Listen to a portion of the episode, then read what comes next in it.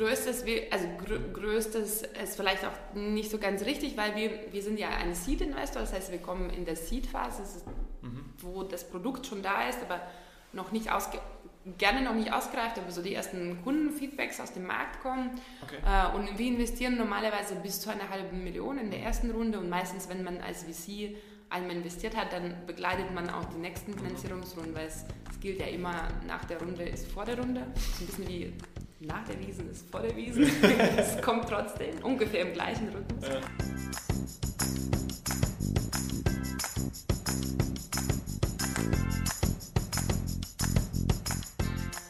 Hallo Freunde, willkommen zum Was Heldentum Podcast. Mein Name ist Dominik Hoffmann und ich habe mich in München mit Daria Saharova getroffen. Daria ist Partnerin beim Venture Capital Unternehmen Vito One. Vito One ist ein Investmentableger der Fissmann Gruppe. Daria finanziert Startups mit Fokus auf die Immobilien-, Bau- und Energiebranche. Sie hat mir verraten, worauf sie schaut, wenn sie in ein Unternehmen investiert. Sie ist mit 18 aus Lettland nach München gekommen, um zu studieren an der LMU. Sie musste von Anfang an selbst Geld verdienen. Dabei kam sie mit der Startup-Szene in Berührung und hat auch mal selbst gegründet. Davon erzählt sie. Mit V2One hat sie seit 2015 in 20 Unternehmen investiert. Ich freue mich jetzt, dir dieses sehr sympathische Gespräch zwischen Daria und mir präsentieren zu können, das wir in einem leicht hallenden Konferenzraum aufgenommen haben.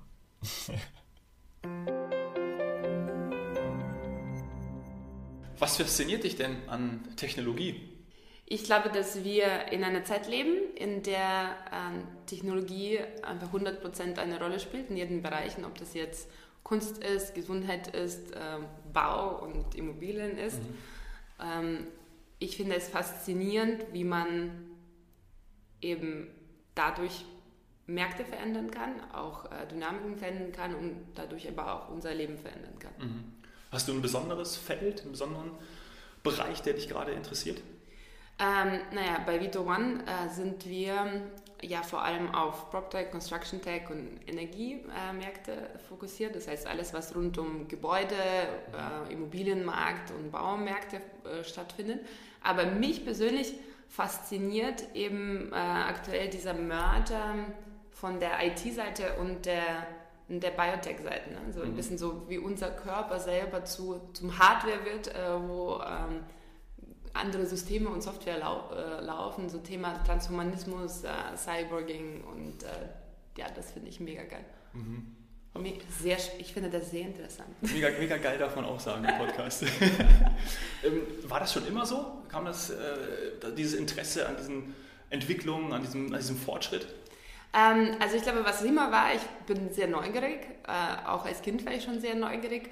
Ich glaube, das Interesse das technologische Interesse kam eher im Studium. Ich komme ursprünglich aus, eher aus einer Künstlerfamilie, da hat Technologie eine Nebenrolle gespielt. Was sagen die jetzt deine Eltern dazu? Verstehen, äh, die, verstehen die das, was du... Das verstehen sie besser, was okay. ich jetzt gerade mache, weil so Baustelle kann sich jeder vorstellen. Ähm, als ich dann ähm, nach dem Studium in Investmentbanking war, ähm, das hat dann keiner so richtig verstanden, was man so macht. Ich bin dann irgendwann mal im, glaube meinem zweiten Semester zu so einer Studenteninitiative dazu gekommen, die sich mit dem Thema Unternehmen auseinandersetzen, immer noch. Mhm. Ähm, und da spielte auf einmal, äh, also da hat man sich auf einmal mit dem Thema Gründentum, Unternehmertum, mhm. ähm, auch Venture Capital äh, beschäftigt und da war Technologie klar im, im Kern äh, dessen. Vor allem äh, ist München sicherlich auch äh, einer der besten Standorte, wenn es um Tech geht mhm. äh, in Europa. Du hast an der LMU studiert? Ich habe an der LMU studiert. Und da gibt es doch auch das Entrepreneurship Center. Ja? Äh, da gibt es auch das ja. Entrepreneurship Center. Das ja. äh, gab es damals auch, ja. Und in welcher Organisation hast du dich ähm, äh, engagiert? Äh, das heißt, also das ist eine Studenteninitiative, die wurde 1986 gegründet. Mhm. Ähm, mein und Geburtstag? heißt, na da dann. Äh, und heißt The Entrepreneurial Group, äh, TEG oder Tech kurz mhm. äh, abgekürzt. Man muss sagen, als ich studiert habe, war, äh, war ich glaube, die, die Option zu gründen ähm, nicht wirklich so trending, wie es jetzt gerade ist. Da ist jeder eher äh, ins Marketing oder in die Beratung oder Investmentbanking, ich auch. ähm, insofern waren wir eher so eine kleine Community, aber sehr interdisziplinär. Es war nicht auf LMU beschränkt, sondern mhm. es war wirklich interdisziplinär, universitärsübergreifend. Hier in München, aber auch in Dresden und Berlin und Wallenda, an der WHU auch gab es mhm. mal. Ähm, die sind ja auch ganz bekannt für ihre äh, ja. Gründer. Die bringen ja auch ganz viele junge Menschen hervor, die danach selbstständig sind bzw. gründen. Wallender. Genau. Ja. äh, wobei das ist schon dann ein bisschen später war ja. mit äh, Wanda und äh, Rocket Internet sozusagen. Mhm. Mhm. Genau, und dann ähm, das Entrepreneurship Center an der Lemu hieß damals Odeon. Das, äh, das war Odeonsplatz, oder? ja, genau. Keine Ahnung. Die Nähe, ja, ja okay. sicherlich. Und hing dann aber an dem äh, Lehrstuhl für Innovationsmanagement, Technologiemanagement und Entrepreneurship. Mhm. Und äh, zufälligerweise war das auch einer meiner also Schwerpunkte. Mhm. Und heute, wenn man sagt, so, weißt du, Steve Jobs, Connecting the Dots, macht alles total Sinn, als hätte ich das alles genauso geplant, ähm, war tatsächlich nicht so. Ja. Aber ich habe wirklich auch, also das war mein erster Speziellfach und das zweite war ähm, Finanzierung ähm, und Corporate Finance und Kapitalmarktforschung. Also es passt sehr gut dazu, was ich heute mache, weil es genau die Schnittstelle davon ist. Ähm, hat sich so ergeben. Mhm. Rückblickend betrachtet macht natürlich dann vieles Sinn. Alles. Ich kann so eine schöne Geschichte erzählen darüber, wie ich alles richtig ja. Geplant und durchgezogen habe. Man muss sagen, äh, was ist, wenn ich was in den letzten 20 Jahren wirklich gelernt habe, ist, dass es ähm, so der Planungshorizont ist nicht eine Gerade von A nach B, es ist eher so in Zirkeln, manchmal mit zurückgehen und dann wieder woanders hin. Also es ist ähm, aber für die Sto also eine Story können wir darüber machen. Aber es ist ja gut, dass du dann auch ähm, Investoren geworden bist und entsprechend auch Startups, junge Menschen genau das auch raten kannst, weil mhm. du es selber auch mal durchgemacht hast. Hast du auch mal selber gegründet? Ich habe auch mal selber gegründet. Ich habe, ähm, also als erstes hatte ich äh, während meines Studiums schon selber gegründet, weil ich mein Studium selber finanzieren musste. Mhm. Und damals in Deutschland äh, für ausländische äh, Studierende die Regelung galt, äh, galt nicht arbeiten zu dürfen, so, und, außer dass man sich selbstständig macht. Ah ja. Ähm, also so, aus Notwendigkeit sozusagen. äh, jetzt ist ja mit der EU alles, ähm, mhm. alles besser und anders. Und dann habe ich ähm, vor zehn Jahren ein Direct-to-Consumer-Brand ähm, für Damen-Strumpfhosen, äh, für so Basic-Strumpfhosen mhm. aller Art gegründet. Ähm, mit äh, der Besonderheit, dass es auch auf Abo möglich war zu mhm. kaufen. Das heißt, so die schwarze Strümpfe, also du kennst ja. das Problem nicht, aber du kannst jede Frau fragen, ähm, wenn man Strumpfhosen trägt, gehen sie immer kaputt. Das ähm, habe ich schon mitbekommen. na, dann kennst du es ja. so, und es ist das einzige, ich glaube, Kleidungsgegenstück, äh, so ein Kleidungsstück, das man wirklich nicht kaufen möchte. Es ist, es ist null Bock. Also es ist wirklich, ja. es ist, es ist reine, so ein reines Ich brauch's. Ne? So, und dann äh, eben, ähm, haben wir damals ein eigenes Brand kreiert ähm, mit eben einem Abo, äh, einem Abo-Möglichkeiten, dass mhm. du immer zu Hause und, äh, oder im Büro einen Vorrat aufbauen konntest. Cool. Gibt's, und dann hast du es weitergemacht? Oder? Ich habe das ungefähr drei Jahre äh, weitergemacht. Also hat auch funktioniert, war erfolgreich. Ähm, für, das, für die Finanzierung des Studiums. Das, äh, nee, nee, das war jetzt äh, später. Ach so, okay. Das war, äh, das war... Ah, okay, jetzt habe ich es verstanden. Ja, das, war, das war später. Ähm, das war nach meinem Job im Investmentbanking. Mhm. Da ähm, habe ich äh, eben Bellex hieß, also wie schöne Beine mhm. sozusagen.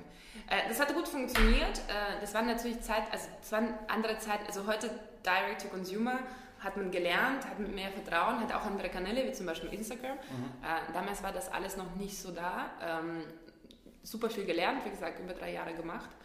Und ähm, irgendwann mal beschlossen, dass ich dann doch auf, auf der Investorenseite bleiben mhm. möchte.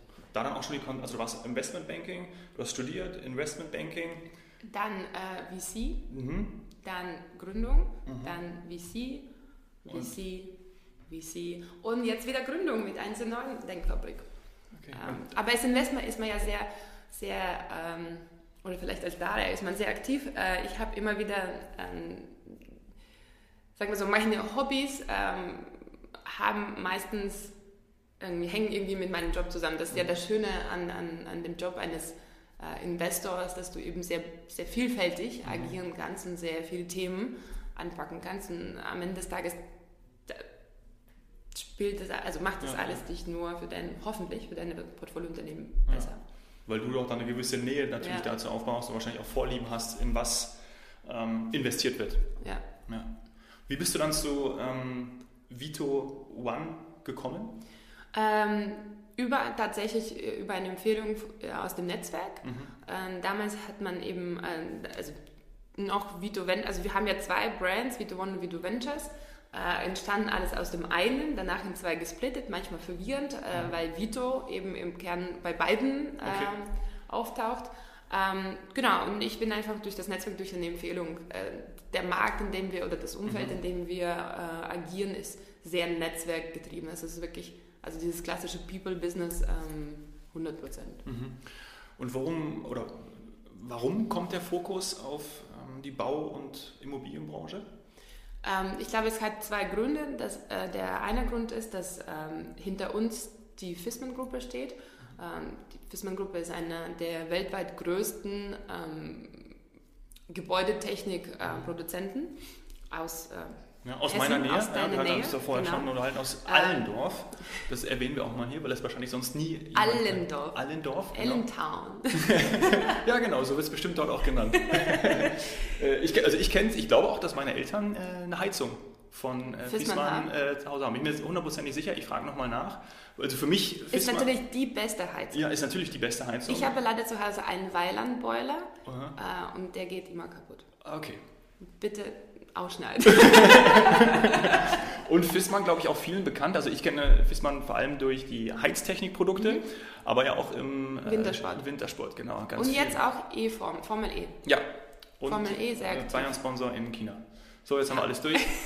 Diese Folge, wird, diese Folge wird präsentiert von der Fissmann Group. äh, genau, und äh, natürlich ist ähm, beschäftigt sich Fissmann auch mit dem, äh, wie die Welt in der Zukunft aussehen wird, in der Welt, in der Sie äh, eine Rolle spielen. Und das ist natürlich auch die Welt um ein Gebäude herum.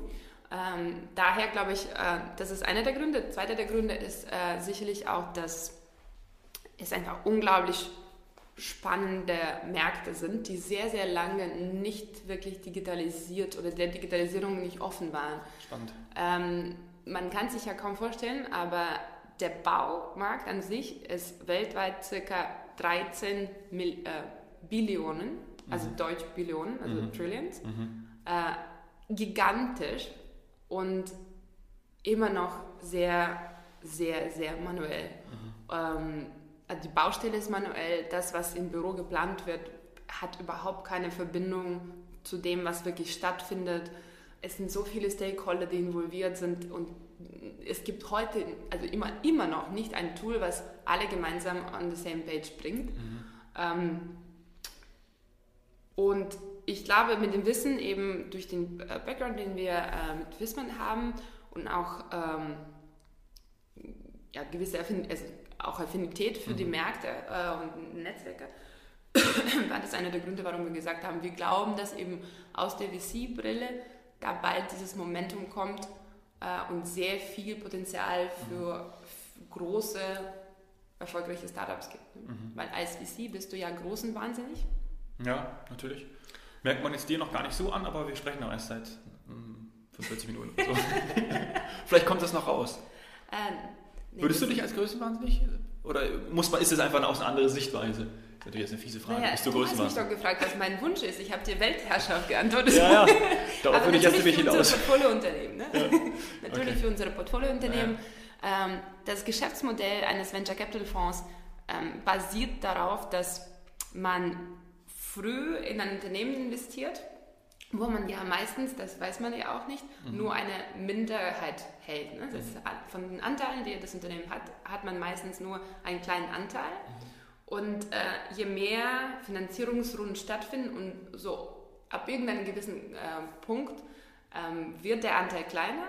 Das heißt, damit ich meinen Investoren ähm, diese erwartete hohe Rendite, Finanzrendite zurückzahlen kann, ne, das ist meistens bei so 30 Prozent, muss ja mein kleiner Anteil in diesem Unternehmen beim Verkauf sehr, sehr viel wert sein. Ja. Und es ist nur dann möglich, wenn das Unternehmen auch erfolgreich und groß wird. Und das ist nur dann möglich, wenn natürlich der Markt auch es erlaubt, ähm, groß zu sein. Das heißt, Size matters. Mhm. Gibt es dann so ein Ziel von euch oder eine Vision in den nächsten drei Jahren? Wollen wir ein Unicorn entdecken? Wir, wir sind ja seit, also wir sind ja seit 2015 mhm. äh, im Markt. Wir sind auch tatsächlich der erste deutsche VC, der sich auf diese Themen fokussiert hat. Ähm, mittlerweile gibt es noch ein paar, was auch ganz gut ist, weil je mehr Geld, Klar. es ist sehr, ja. es ist genau richtig, umso mehr. Ähm, so gehört die Attraktivität. Ja. Genau. Und ähm, das Ziel ist tatsächlich natürlich immer äh, große Unicorns, also ja. ja äh, Unicorn steht ja dafür, ähm, dafür dass es äh, Bewertungen dann ab einer Milliarde sind. Ähm, ich glaube, das muss ja gar nicht eine Milliarde sein, aber klar, das Ziel ist, aus der Menge, äh, der großen Menge der, der Startups auf die zu setzen, die dann auch mhm. tatsächlich es schaffen, in äh, den jeweiligen Markt der Marktführer zu sein. Mhm. Ich stelle mir das gar nicht so einfach vor. Dann ähm, muss man auch immer genau hinschauen, da sprechen wir gleich nochmal drüber.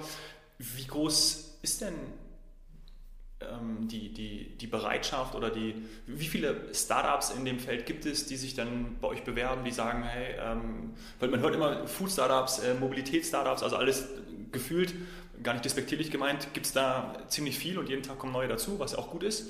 Ähm, aber aus der Bereich, aus der Branche, ähm, würde ich jetzt sagen persönlich, wie viel, wie viel gibt es denn da? Also, ähm, ich glaube, also A, wir investieren in Europa, insofern ist, ist die Menge größer. B, ähm, wenn wir über PropTech sprechen, sprechen wir ja eigentlich schon über einen Bereich, aber der, der Bereich ist sehr breit, ne? weil wir investieren am Ende des Tages äh, darin, wie die Welt, also wie wir irgendwann mal in der Zukunft arbeiten, leben und, mhm. äh, und wohnen werden. Ne? Das heißt, so auch so Themen wie Smart City mhm. gehört ja auch dazu. Denn damit heißt es auch, dass Mobilität zum ja. Beispiel ja auch dazu gehören könnte. Ja. Ähm, oder Smart Home, also Smart Home ja. oder Logistikthemen. Also mhm. es ist schon sehr, es okay. ist an sich sehr breit. Mhm. Ähm, trotzdem berechtigte Frage, weil als wir angefangen haben, war die Menge der Startups ähm, noch nicht so groß. Jetzt in den letzten fünf Jahren hat er sich äh, wirklich schon sehr, sehr, sehr ähm, vermehrt. Mhm. Äh, und ähm, das heißt, also wir sehen schon genug auf der europäischen Ebene sowieso. Ähm, ich glaube, die Zahl, die man so durchschnittlich sagt, so als Investor pro Jahr, siehst du ungefähr so 1000 Decks. Okay. Ja. Und die werden dann Habt ihr dann, wie, wie, wie kann man es schaffen, bei dir zu pitchen? Ähm, Gibt es da bewer offene Bewerbungsverfahren, ähm, auch über Netzwerk? Ja. Muss man da versuchen, deine Handynummer zu bekommen? Wie, wie funktioniert das? All das ist möglich. Äh, am Ende des Tages, ich glaube, wenn wir auf die Statistik schauen, dass, ähm, ist es klar, dass so 50 Prozent aller Startups, in die wir investiert haben, kommen tatsächlich übers Netzwerk. Das heißt, so the power of introduction sozusagen. Ja. Ähm, immer besser äh, als eine kalte E-Mail. Mhm. Wirklich. Und ich meine, heutzutage alleine über LinkedIn kann man ja immer gucken, irgendjemand ja. kennt irgendjemandem. Also man findet immer irgendjemandem, der dir eine Intro schreiben kann. Ja. Idealerweise eine gute.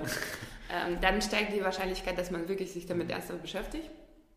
Ähm, vieles, was wir, weil wir eben diesen Branchenfokus haben, haben wir auch das äh, Ziel, eben alle Startups in dem Bereich zu kennen, auch als erster dabei zu sein, äh, mit denen zu sprechen. Ähm, das, das, ist, das ist auch klar. Das heißt, wir machen viel Research und, und schreiben auch Unternehmen mhm. selber an. Und ähm, klar, sowas wie Events, ähm, auch eine E-Mail kann man immer schreiben. Ja. Ich versuche tatsächlich auch äh, zumindest so in einem regelmäßigen Modus immer wieder auch alle Netzwerke abzuschauen. Mich kann man sehr gut über Instagram erreichen. Ah ja. Follow me. Nächste Werbeunterbrechung. Das packen wir dann direkt. Follow die Daria. Das packen wir dann direkt in die Show Notes rein. Ne? Dann äh, hoffen wir mal, dass dann dein, dein Instagram-Account überquillt.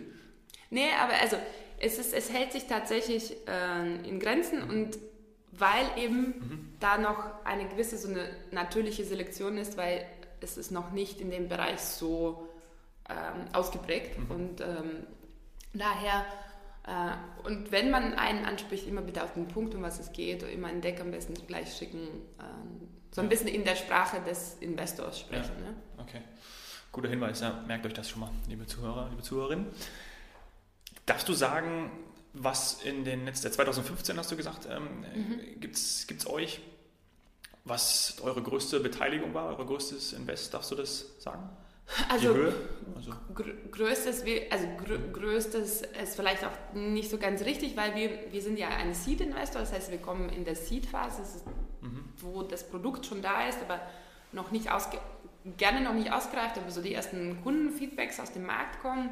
Okay. Äh, und wir investieren normalerweise bis zu einer halben Million in der ersten Runde und meistens, wenn man als VC einmal investiert hat, dann begleitet man auch die nächsten mhm. Finanzierungsrunden, weil es, es gilt ja immer, nach der Runde ist vor der Runde. Das ist ein bisschen wie nach der Wiesen ist vor der Wiesen. es kommt trotzdem, ungefähr im gleichen Rhythmus. Ja. Und ähm, weil am Ende des Tages die Erfolge eines VCs werden daran bemessen, wie viele Exits man hat. Mhm. Und äh, wir sind noch relativ früh im Markt, haben aber auch schon ähm, drei Exits hinter uns. Zum Beispiel 2018 haben wir, ähm, wir waren im Home Day investiert, das ist eine Immobilienmaklerplattform aus Berlin. Mhm. Und, wie heißt äh, die? Home Day. Home Day, oh ja einiges im PropTech-Bereich wird das Wort Home. Ah ja, macht Sinn, ne? Ja, enthalten. äh, und HomeDay wurde von Axel Springer übernommen. Das ist äh, tatsächlich, da sind wir sehr mhm. stolz darauf. Cool.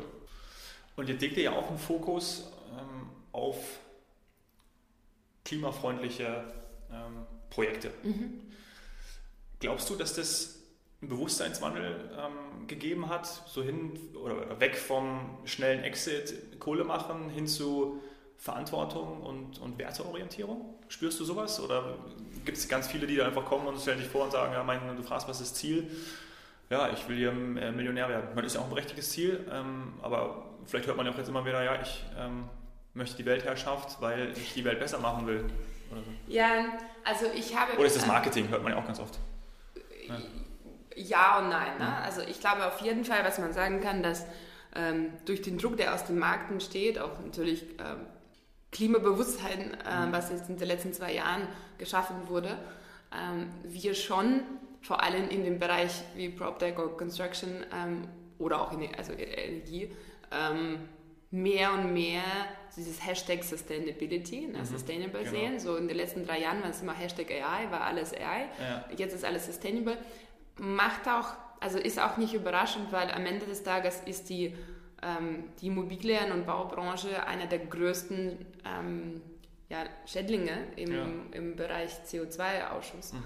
Ähm, insofern ja. Ich hoffe nur sehr, dass es jetzt kein, kein Marketing äh, und Trend ja. bleibt, sondern wirklich nachhaltig wird. Am Ende des Tages als VC ähm, muss ich trotzdem in Unternehmen investieren, äh, die eine Exit-Orientierung haben, weil das ist ein Teil unseres Geschäftsmodells. Mhm. Gibt es denn neben der finanziellen Förderung, auch ähm, Hilfe, Unterstützung aus eurem Netzwerk zum Beispiel, mhm. ähm, dass ihr sagt, okay, wir können euch nicht nur mit, mit Geld unterstützen, sondern eben auch aus äh, anderweitig? Ja, auf jeden Fall. Also als Venture Capitalist, ähm, also als Investor mhm. äh, dieser Art, äh, nennst du dich ja immer Value-Add Investor. Ja. So, und dieser Value-Add ist meistens tatsächlich der Zugang zum Netzwerk, ähm, das heißt zu Talenten, zu weiteren Investoren. Mhm. Wie ich sagte, ne, das ist ja, wenn du schon mal diesen VC-Weg ähm, angefangen hast zu gehen, dann wird es noch länger dauern mhm. und wir unterstützen natürlich auch durch das Netzwerk zu den Investoren, die später dazu einsteigen in der Phase der Entwicklung, zu ähm, natürlich Partner ähm, und potenziellen Kunden, was ähm, im, auch im Immobilienbaubranche eine der größten Herausforderungen für Startups ist, äh, vor allem im B2B-Bereich, ist der ist das Vertrauen und die Möglichkeit, den Kunden zu erreichen. Ne? Weil mhm. der, die Branche ist dann noch sehr unter sich und ja. sehr verschlossen, ein bisschen so Closed-Shop-Branche. Äh, und da ähm, eben die Intros zu machen, die, die mhm. so, äh, so funktionieren, dass man dann tatsächlich auch die richtigen an der richtigen Stelle die Gespräche bekommt. Also das ist alles ähm, das, was wir sicherlich, äh, wo wir sicherlich unterstützen. Mhm. Was wir nicht machen, ich glaube, da denkt man auch immer beim VC, dass wir dann tatsächlich in äh, so in the Driver's Seat uns setzen, ja. also wir die Gründer fahren, ne? wir, wir unterstützen. Und die besten Gründer sind, wo ich am wenigsten machen muss. Jetzt sagt man ja häufig, man ist ja, glaube ich, kein Geheimnis, wir investieren in den Gründer, weil ja. äh, die Personen sind am wichtigsten. Nehmen wir doch mal das Beispiel, da stellt sich jemand vor bei dir und du merkst, Typ oder die Frau ähm, ist absolute Granate. Ja. Richtig toll, aber die Idee passt nicht zu ihm. Wie, was würdest du so einem sagen? Ist vielleicht auch schon mal vorgekommen. Also man investiert tatsächlich in Granatengründer, das mhm. ist das Ziel. Ähm, meistens haben die Granatengründer zumindest eine Idee, die sie in dem Moment, also das muss trotzdem passen, beziehungsweise wir investieren ja nicht wirklich in Ideenstadien, ne, mhm. sondern wir investieren ja schon da, wo man Früher, ja. äh, später. Ach so, okay. Wo man schon auch ein Produkt gebaut hat und das getestet hat. Ne? Okay, aber, aber ihr seid, okay, okay, es ist schon da. Ja. Die ersten, ähm, wie du es eben auch schon genannt hast, ja, erstes Kundenfeedback, mhm. äh, erste Sales und so, ähm, aber dann seid ihr dran. Ja, also so, genau. keine Ahnung. Da sind, ja, da sind wir dann. Dann steigen wir ein. Und, ähm, und in dieser Phase kann natürlich alle, also die Unsicherheit in der Phase, in der wir investieren, ist wahnsinnig hoch. Mhm. Ähm, das heißt, wenn, ähm, das kann ja alles quasi stichtagsmäßig gut aussehen, aber danach komplett ja. irgendwie den Bach runtergehen wird. Das ist, das ist halt das Startup-Leben. Und äh, wenn die Gründer oder das Gründerteam sehr stark ist, dann ähm, hat man sicherlich ein besseres Vertrauen dafür, dass wenn es dann den Bach runtergeht, dass die eben das schaffen, wieder nach oben zu gehen. Justieren oder in eine andere Richtung gehen. Oder komplett pivoten, das haben wir auch schon erlebt. Ja. ja. Mhm. Woran erkennst du überhaupt dann eine gute Idee, wenn du, wie du gerade sagst, es eigentlich ja zu dem Zeitpunkt auch immer noch gar nicht so wissen mhm. kannst? Ist sehr schwer. Das mhm. ist tatsächlich nicht einfach. Ähm, meistens sind das so fünf bis sechs Kriterien, die okay. wir uns, äh, äh, an denen wir uns äh, orientieren. Ähm, das eine ist tatsächlich das Gründerteam. Äh, und auch da, klar ist es eigentlich das Bauchgefühl, aber auch, wir machen wahnsinnig viel Referencing. Ne? Mhm. Reference Calls, Calls, Calls, Calls. Ähm, dann ist es immer die Frage, löst denn das Produkt oder die Dienstleistung ein echtes Problem, ein echtes großes, signifikantes mhm. Problem für eine große Zielgruppe. Ähm, groß kommt noch ein paar Mal vor, habe ich ja gesagt, ne? großen Wahnsinn. Ähm, besser als, als der Wettbewerber. Ne? Und den mhm. Wettbewerb gibt es immer, mhm. meistens. Ne? So, und das ist die erste Frage. Wenn das nicht zu beantworten ist, dann ist erstmal ist sowieso schwierig. Ja. Ne? So, ist man in einem, agiert man in einem großen Markt, das am besten noch wirklich stark wächst, oder wenn es nicht starkes Wachstum ist, aber definiert man einen neuen Markt, das ist jetzt wirklich, wenn es sehr destruktiv mhm. ist. Ne? Ähm, hat man ein, ein also wirklich eine so Defensibilität nennen wir das. Ne? Wie kann man sich schützen von den nächstkommenden? Ne? Das kann technisch sein, das kann Netzwerkeffekt sein, das kann Gründerteam und deren, deren besondere Fähigkeiten sein. Ähm, gibt es ein Geschäftsmodell? Das heißt, ha, hat man sich überlegt, womit, wie man da, damit Geld verdient und ist es ein skalierbares Geschäftsmodell? Das heißt, kann man damit, plump gesagt, viel Geld verdienen? Ähm, und genau, und die Traktion, das ist das, was ich ja davor schon erzählt habe, äh, Kundenfeedback, also gibt es jetzt schon Kundenfeedback, es ist positiv, wir sprechen, wir machen wahnsinnig wirklich viele Reference Calls. Ähm, mit den potenziellen Kunden, mit den Marktexperten, mit eigenen Kunden eben des Unternehmens, also um eben zu verstehen, ah, die, die erste Frage zu beantworten, ne? was für ein Problem löst es, ist es signifikant, was ist man dafür bereit zu zahlen, ist es besser als der Wettbewerb und so. Mhm. Wenn diese Branche, diese Baubranche, so nenne ich es jetzt einfach mal, noch gar nicht so weit ist, wie du es auch gesagt hast, im technologischen Fortschritt, auch mit, der Digitalisierung, ja. haben dann diese weißt du, dass man diese traditionellen Unternehmen, die da tätig sind, die alteingesessen sind, dann auch Angst vor diesen Veränderungen und ähm, weil sie könnten ja mit so Startups dann auch entsprechend gut zusammenarbeiten und damit ist ein super gutes. Ähm, ich glaube, es kommt darauf an, also langsam ist das Thema, ich glaube, auch in der Branche angekommen. Wir sehen es ja auch dadurch, dass ähm, viele Programme eben entstehen, äh, um mit Startups zusammen oder zu, ins Gespräch zu kommen ich bin Teil einer, eines Bauzirkels, wo vor allem mittelständische Unternehmen und deren Nachfolger ähm, sich gemeinsam treffen, um eben mit solchen Themen auseinanderzusetzen, aber auch zu investieren und zu unterstützen, weil sie eben die Ressourcen haben und das Beste, also ja. potenzielle Pilotkunden ist immer das, das Beste für ein mhm. Startup und eben weitere Intros, weil die Branche eben, man kennt sich. Ne? Insofern glaube ich schon, äh, das bewegt sich, da sehen wir, das ist sehr positiv. Es muss natürlich sich noch weiter bewegen, das ist gar nicht so branchentypisch, sondern eher Deutschland, Corporate Deutschland. Mhm. Ähm, alleine, also es fängt bei Vertrauen, es ist immer das Thema Vertrauen. Ne? testen, mit Startups zusammenzuarbeiten, auch wissentlich, dass vielleicht dieses Startup in einem Jahr nicht geben wird. Und diese Prozesse sicherlich, allein der Einkauf, wenn es halt 12 bis 18 Monaten dauert, äh, wir sind zum Beispiel bei Gridix investiert, das ist eine End-to-End IoT-Infrastruktur, äh, also ein Anbieter für die Energiebranche. Ähm, da kann es bis zu eineinhalb Jahren so ein Prozess mhm. dauern. Ne? Man braucht auch ein bisschen Geduld. Auch Kapital. Ne?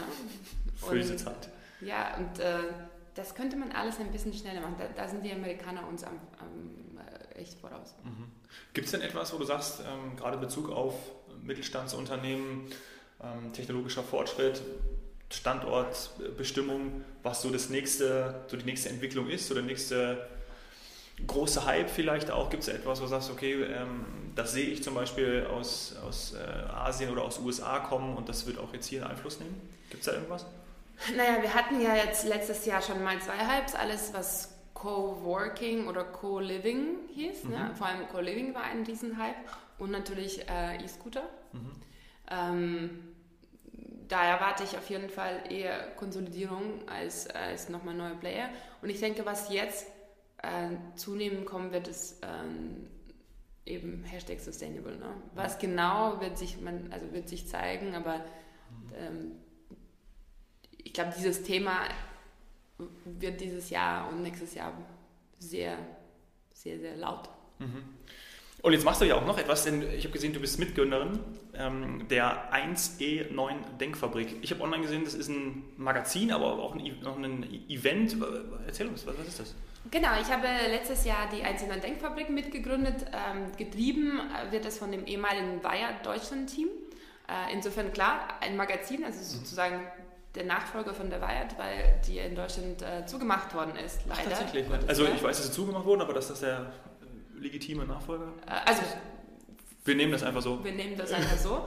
ähm, nur, im, also im Kern steht bei uns die Community. Das heißt, wir haben tatsächlich, ähm, wir machen unter anderem versuchen wir das journalistische ähm, Business Model neu zu definieren. Wir glauben an community-getriebenen Journalismus.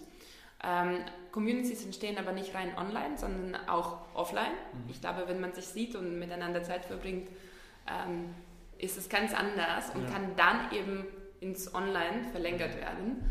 Ähm, Wir hatten ja gerade das Thema Vertrauen. Ja, ja es, es, ist auch so. Und äh, deswegen auch Events. Ähm, zum Beispiel eine große Konferenz, die jetzt am 15. und 16. Juli in München findet, stattfindet. Für uns äh, wird das alte IMAX-Kino zum ersten Mal nach der Schließung aufgemacht. Das wird cool. echt richtig cool. Auch das alte Planetarium und der Blitzclub, alles gemeinsam. Äh, wir erwarten circa äh, ja, so knapp 1000 Leute und es geht darum, Technologie wirklich nah zu erleben, anzufassen und ähm, da geht es gar nicht nur um Startups und Investoren und Corporates, sondern wir haben Künstler, die mit Hilfe von Deep Tech ihre Kunstwerke kreieren. Wir haben Politiker, wir haben äh, Leute, die in den Schulen Kindern mit Hilfe von kleinen Robotern äh, Programmieren beibringen ja. und auch äh, Mathe beibringen. Das heißt, es ist halt es ist breiter und am Ende des Tages geht es darum, gemeinsam so eine positive, optimistische Zukunftsvision äh, zu formulieren. Und auch da, weil top, also wir haben ja über Themen gesprochen, auch da wiederum nicht nur reines Tech und, und also klar, the Future of Food, aber auch eben äh, die Zukunft uns als Menschen. Das Motto dieses Jahr ist auch in New Humanity. Das heißt viel Biotech, CRISPR und Cyberwing. Mhm. Also es wird cool. Hört sich spannend an. Wo kann man die, sich dann dort anmelden, beziehungsweise einfach hingehen? Die, also die Tickets kann man schon heute auf Eventbrite kaufen. Vielleicht kann man ja die auch den Link wieder in diesem Podcast finden. du ähm, fragst so lieb, natürlich packen wir diesen Link auch ähm, in die Show Notes. Und ähm, ja, ansonsten einfach auch äh, 109 die Seite besuchen, mhm. 109.community oder eben auf Instagram followen und dann wird es demnächst, fangen wir auch mit Marketingaktivitäten an. Cool, super. Aber es wird cool. Du bist bei den äh, German Startup Awards ja. nominiert und morgen ist da ist am morgen die Preisverleihung. Genau, die morgen ist beste Investorin. In der Tat. Cool. Drücke ja. ich die Daumen. Vielen, vielen Dank.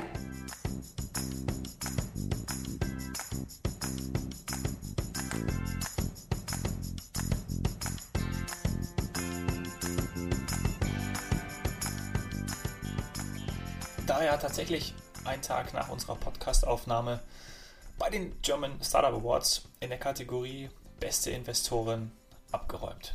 Dazu natürlich nochmal herzlichen Glückwunsch. Ich fand das Gespräch mit ihr schon mega geil, daher kann ich das natürlich nachvollziehen, dass sie den Preis gewonnen hat. Was ich aus dem Gespräch mitgenommen habe, Investoren beteiligen sich an den Startups, weil sie die Zukunft für sich, für Deutschland, für ihre Branche mitgestalten möchten. Dazu gehört Mut, weil man in etwas investiert, was in der Zukunft liegt und man auch ein Stück weit in diesen Weg und in die Idee, in die Gründer vertrauen muss. Die Baubranche ist dafür ein sehr gutes Beispiel, weil sie, wie Daria sagt, noch sehr manuell ist und noch nicht so vernetzt, also ideal für die Anwendung neuer Technologien und um neue Geschäftsfelder zu entwickeln. Wenn du eine gute Idee hast, dann findet sie den Weg zum Investor, zu Investoren, zu Daria. Also, streng dich an.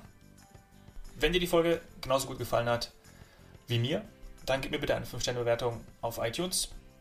Und ich würde mich mega freuen, wenn du mir Gäste, bekannte Freunde aus deinem Umfeld vorschlägst, mit denen ich hier im Podcast über ihre Heldenreise sprechen darf.